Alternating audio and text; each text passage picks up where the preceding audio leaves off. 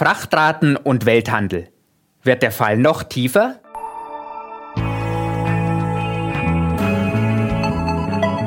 Hashtag Volatility, der Anlage-Podcast. Mit Thomas Altmann, Leiter des Portfolio-Managements bei QC Partners. Herzlich willkommen zu einer neuen Episode von Hashtag Volatility, dem Podcast über Kapitalmärkte, Geldanlagen und das aktuelle Börsengeschehen. Liebe Hörerinnen und Hörer, sicherlich erinnern Sie sich noch an die Probleme, die die Covid-Pandemie und das anschließende wieder hochfahrende Wirtschaften im globalen Warenhandel mit sich gebracht haben. Containerschiffe haben sich vor den großen Häfen gestaut, Transportkapazitäten waren nicht in ausreichendem Maße verfügbar und die Frachtraten sind explodiert. All das ist Vergangenheit. Gemeinsam mit Ihnen möchte ich heute auf die aktuelle Situation schauen. Starten wir direkt mit den Frachtraten für Seefracht. Die sind besonders wichtig, weil 80 Prozent des Welthandels über die Meere laufen. Die Entwicklung dieser Seefrachtraten sehen wir exemplarisch am World Container Index. Dieser zeigt die durchschnittliche Frachtrate für 40 Fuß Standardcontainer auf insgesamt acht Frachtrouten zwischen Shanghai, Rotterdam, Genua, Los Angeles und New York. Dieser Frachtkostenindex hat sich zwischen April 2020 und September 2021 versiebenfacht. Mussten im April 2020 1450 Dollar für einen 40 Fuß Standardcontainer gezahlt werden, waren das im September 2021 in der Spitze mehr als 10.000 Dollar. Doch seitdem sind die Frachtraten genauso schnell wieder gesunken. Zuletzt wurden für einen 40-Fuß-Container 1680 Dollar fällig. Vom Hoch weg ist das ein Minus von mehr als 80 Prozent. Und damit sind wir jetzt wieder bei einem Betrag, der auch in Vor-Corona-Zeiten üblich war. Eines fällt bei der Betrachtung der Frachtraten für die unterschiedlichen Routen auf. Besonders stark sind die Rückgänge dabei auf den Strecken von Asien nach Amerika und Europa sowie in die jeweils andere Richtung, also nach Asien. Zwischen Europa und Amerika fallen die Rückgänge zumindest geringer aus. Das bedeutet in Zahlen. Während ein 40-Fuß-Container aktuell für 570 Dollar von Rotterdam nach Shanghai verschifft werden kann, wird für denselben Container auf der Strecke von Rotterdam nach New York eine Rate von 3.375 Dollar fällig, also das Sechsfache. Aber warum ist das so? Schauen wir auf die Ursachen für den allgemeinen Rückgang bei den Seefrachtraten. In der letzten Episode dieses Podcasts habe ich schon kurz über den aktuellen Rückgang des Welthandelsvolumens gesprochen. Mit einem Rückgang von 4% ist der aktuelle Rückgang bereits jetzt der viertgrößte seit Beginn der Datenerhebung im Jahr 2000. Die drei größeren waren in der Reihenfolge der Rückgänge während der Finanzkrise, während der Covid-Pandemie sowie nach dem Platzen der Dotcom-Blase. Der Warenaustausch zwischen den einzelnen Staaten in Form von Importen und Exporten hat also ein gutes Stück abgenommen. Die USA waren im vergangenen Jahr der größte und wichtigste Importeur weltweit. Zuletzt haben die USA aber 5% weniger Waren eingeführt als ein Jahr zuvor. In Deutschland, 2022 immerhin der drittgrößte Importeur der Welt, sind die Käufe ausländischer Waren zuletzt um 10% zurückgegangen. Zwangsläufig sehen wir da auf der anderen Seite Exportrückgänge im gleichen Volumen. Starten wir in China, der zweitgrößten Volkswirtschaft der Welt und vor allem dem weltgrößten Exporteur. Gerade erst wurde für China ein Exportrückgang von 8% im Jahresvergleich gemeldet.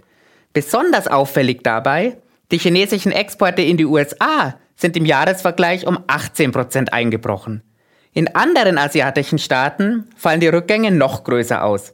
In Südkorea, dem sechstgrößten Exporteur der Welt, lag das Minus im Jahresvergleich zuletzt bei 15 Prozent, in Malaysia bei 17 Prozent und in Indonesien sogar bei 29 Prozent. Diese Zahlen erklären, warum die Frachtkosten auf den Strecken von und nach Asien besonders stark zurückgekommen sind. Natürlich gibt es auch Staaten, in denen die Exporte zuletzt noch immer gewachsen sind. Und dafür müssen wir gar nicht in die Ferne schauen. Aber ein Plus von 1,5 Prozent bei den deutschen Exporten und 2,4 Prozent bei den niederländischen Exporten reicht eben nicht aus, um diese Minuszahlen zu kompensieren. Gemessen am Exportvolumen war Deutschland im vergangenen Jahr die Nummer 3, die Niederlande die Nummer 4. Diese Handelszahlen klingen dramatisch. Aber dennoch sind sie nur einer der Gründe für den so drastischen Verfall der Frachtraten. Eine weitere Ursache ist die große Zahl an neuen Schiffen. Die Engpässe der Post-Covid-Ära haben die Orderbücher der Werften deutlich ansteigen lassen. Zeitweise haben die Orderbücher 28 Prozent der Weltflotte umfasst. Im vergangenen Jahr ist die Weltflotte durch Neubauten um 2 Prozent gewachsen. In diesem Jahr werden es wohl 4 Prozent sein. Und die neuen Schiffe haben dabei immer größere Transportkapazitäten, sodass die zur Verfügung stehende Kapazität noch viel stärker wächst. Im Moment liegen diese Neubauten bei gut 24.000 Standardcontainern. Das entspricht etwa 240.000 Tonnen Fracht. Die Länge ist dabei allerdings unverändert zu älteren Schiffen bei etwa 400 Metern. Die höhere Kapazität kommt vor allem über eine bessere Raumausnutzung. Diese maximale Länge kommt daher, dass längere Schiffe jenseits der 400 Meter den Suezkanal nicht mehr passieren könnten. Doch auch damit ist die Liste der Gründe noch nicht zu Ende. Ein weiterer sind die niedrigeren Energiekosten, die die Frachtraten ebenfalls wieder günstiger werden lassen. Bei den Reedereien hinterlässt diese Kombination aus niedrigeren Volumina und niedrigeren Raten bereits Spuren. Im Rahmen der Berichtssaison für das erste Quartal hat beispielsweise Hapag-Lloyd, die fünftgrößte Containerreederei weltweit, eine um 5% verringerte Transportmenge und einen um fast 60% niedrigeren Gewinn gemeldet. Ein positives haben die rückläufigen Frachtraten aber auch. Der Internationale Währungsfonds hat zu Zeiten der steigenden Frachtraten errechnet, dass eine Verdopplung der Frachtraten zu einer um 0,7 Prozent höheren Inflation führt. Entsprechend waren die hohen Frachtraten lange Zeit einer der Inflationstreiber. Jetzt, da die Frachtraten sinken, dürfen wir uns über den deflationären Effekt freuen. Und da dieser Effekt nach Aussage des IWF mit einer Verzögerung von bis zu 18 Monaten auftritt, dürfen wir uns hier wohl auf weitere negative Inflationsbeiträge freuen. Wie es jetzt weitergeht, ist schwer zu sagen. Nach der negativen Revision des Wirtschaftswachstums für das erste Quartal ist Deutschland bereits in einer Rezession. Eine Garantie, dass diese Rezession auf zwei Quartale begrenzt bleibt, die gibt es freilich nicht. Zumal sich die Rezessionsprognosen für die USA mehren. Aber trotzdem gibt es Anzeichen dafür, dass das Tief sowohl bei den Frachtraten als auch bei der Transportmenge erreicht sein könnte. Denn nach Aussage von Hapag-Lloyd liegen die Frachtraten auf einigen Strecken jetzt schon unter den anfallenden Kosten. Das macht ein weiteres Absinken der Seefrachtraten unwahrscheinlich und eine Erholung umso wahrscheinlicher. Beim Volumen sieht das Institut für Weltwirtschaft trotz des Minus im Jahresvergleich zumindest eine positive Tendenz.